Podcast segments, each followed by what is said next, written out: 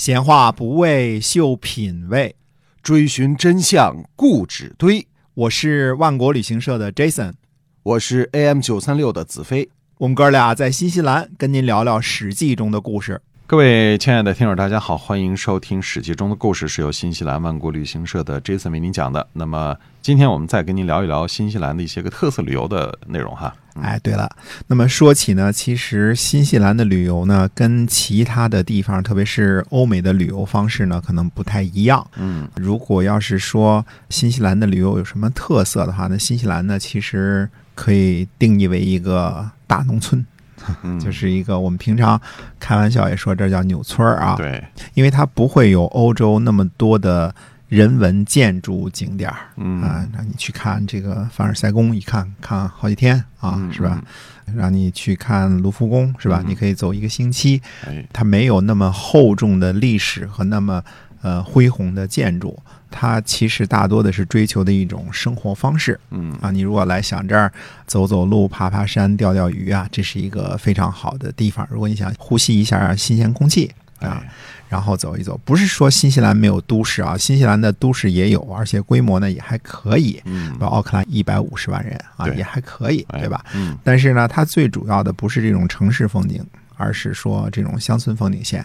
嗯，所以各种各样的旅游方式呢，其实都是适合来新西兰的，不会让您失望。对，没错啊。好的，那我们还接着讲《史记》中的故事啊。好，公元前二百七十五年至公元前二百七十三年的三次战役当中啊，秦国打赢了三回，魏国打败了三回。我们对于这中间的这个战役的先后次序，以及是如何议和的这些具体时间和具体的细节呢，其实都不是特别的确定，嗯只知道魏国输了三场啊。那么比较肯定的是，中间有一次虚谷成功的忽悠魏冉，没有进攻围困魏国的都城大梁。还有呢，魏安喜王呢，差一点就去秦国朝觐秦王，后来被群臣给阻止了。公元前二百七十三年的华阳之战呢，魏国被白起斩首十三万，这样让魏国的国力呢进一步被重创。不知道是否是由于魏国的外交努力啊，还是魏冉的懈怠。总之呢，当时魏国并没有立马就割地给秦国。嗯嗯，那么割地的事情呢，是直到次年才提到议事日程的。呃这和以前有点不一样哈，以前都是秦国战胜之后呢，魏国马上就割地求和的是吧？哎，是有些不同，可能魏国觉得这个割地也没什么希望吧。就是哦这魏国之所以割让大片的领土面积给秦国，主要是希望为了换取和平，嗯，对吧？不想再受秦国的攻伐了，秦国太厉害了嘛。对，那么秦国的这个逻辑呢和节奏呢是不一样的。秦国的策略是打赢了就逼着你割地，呃，割完了就再次进攻啊、如果再打赢了，就再一次要求割地。它是一码事儿归一码事儿，两边这个不合水儿。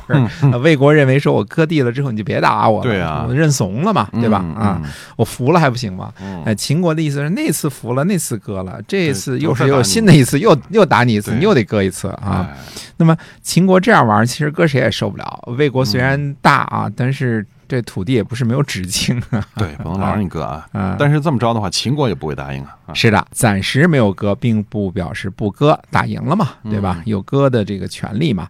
于是呢，魏安喜王呢就准备任用段干重去和秦国割地谈判讲和。嗯嗯，大臣呢孙臣就进言魏王说呢，说魏国呀不因为打了败仗而割让大片土地，这可以说是魏国呢善于利用失败后的形势，而秦国不能因为打了胜仗而割得魏国的大片土地，这可以说呢是秦国不善于利用胜利后的形势。那现在呢，过了一年多了，又要割地，那是群臣呢，他们有自己的私欲啊，没有被大王您察觉。要想得到官位的呢，是段干子。大王呢让他主导割地的这个事宜，要想得到土地的是秦国，而大王呢让秦国决定官位的任用。如果让想得到官位的人负责割地的事宜，让想得到土地的秦国决定魏国的官位任用，那样恐怕这大魏就没了。嗯，嗯，所以看来这位断干重是魏冉推荐给魏国来做官的啊。哎，估计是啊，这种事情我们以前看到经常发生啊，嗯大国会跟小国说，你让这个人做官儿，哎，那么目的呢，就是在这个魏国做了官之后呢，来管理这个魏国割地的这事儿，这不好说话了嘛？对吧？孙晨接着说呢，说那些啊。整天想拿着这个魏国的土地来侍奉秦国的啊，这都是奸臣。拿土地侍奉秦国，就好比是抱薪救火。那这个成语我们现在还用啊，说抱着柴火去救火呀，柴火不烧完了，火就不会被扑灭。那现在呢，大王的土地有数，而秦国的贪欲无穷，呃，这就是抱薪救火的意思。魏王说呢，杀，可是寡人已经答应秦国了，不能够变更啊。哦，所以这个魏安喜王还是一贯的那么老实，不像战国时候其他的君主那么滑头哈。哎，对，这孙臣回答说呢，说大王啊，您没看见过这个赌博的人使用箫吗？想让他吃就让他吃，想要掌握他就掌握他。现在呢，大王被群臣胁迫而应允了秦国，而说呢不能够更改，难道智商还不如箫吗？这次魏王说呢，杀，那就把这事儿呢给搁下了，搁下了就不听他的了哈。哎，就不提这割地的事儿了。对，嗯那么是不是其他国家也像魏安喜王一样这么实诚呢？呃，这个其实我们可以可以看一看一段这个其他国家的故事啊，看看这个赵国的一段故事啊。那么秦国呢，攻取了赵的蔺、离石和齐。赵国呢，派遣公子吴为人质，向秦国呢请求进献呢焦、离和牛菇，用来呢交换蔺、离石和齐。蔺和离石呢，位于今天的陕西省的离石县。齐呢，位于今天的山西的祁县啊，应该是祁县靠西。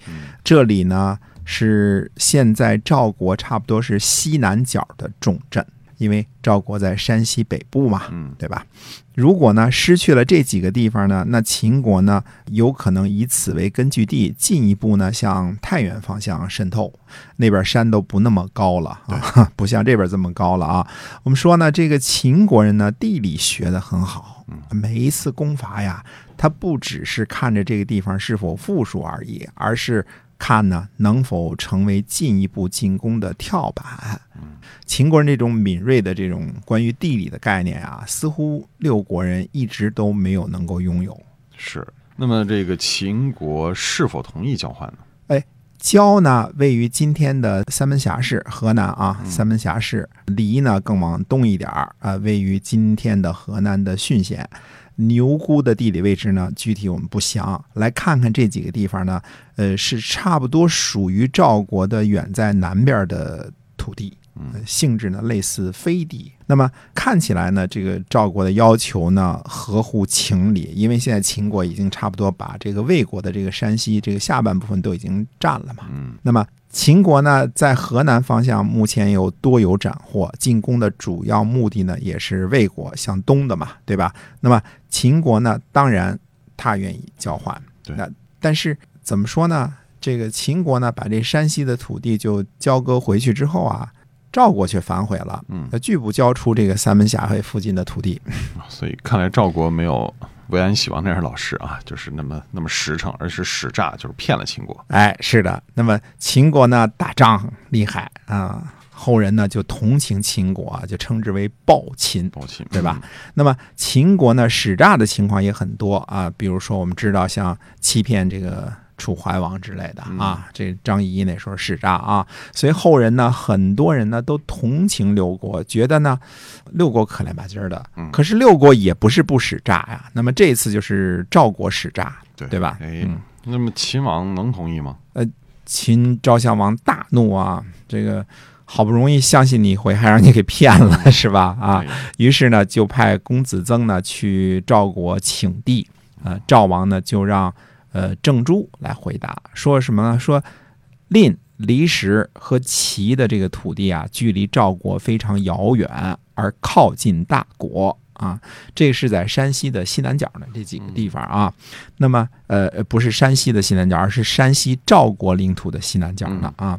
那么靠着先王的圣明和先臣的努力呢，所以能够拥有这些地方。现在呢，寡人呢比不上先王，社稷都不能抚恤，哪里能有能力抚恤蔺、离石和齐呢？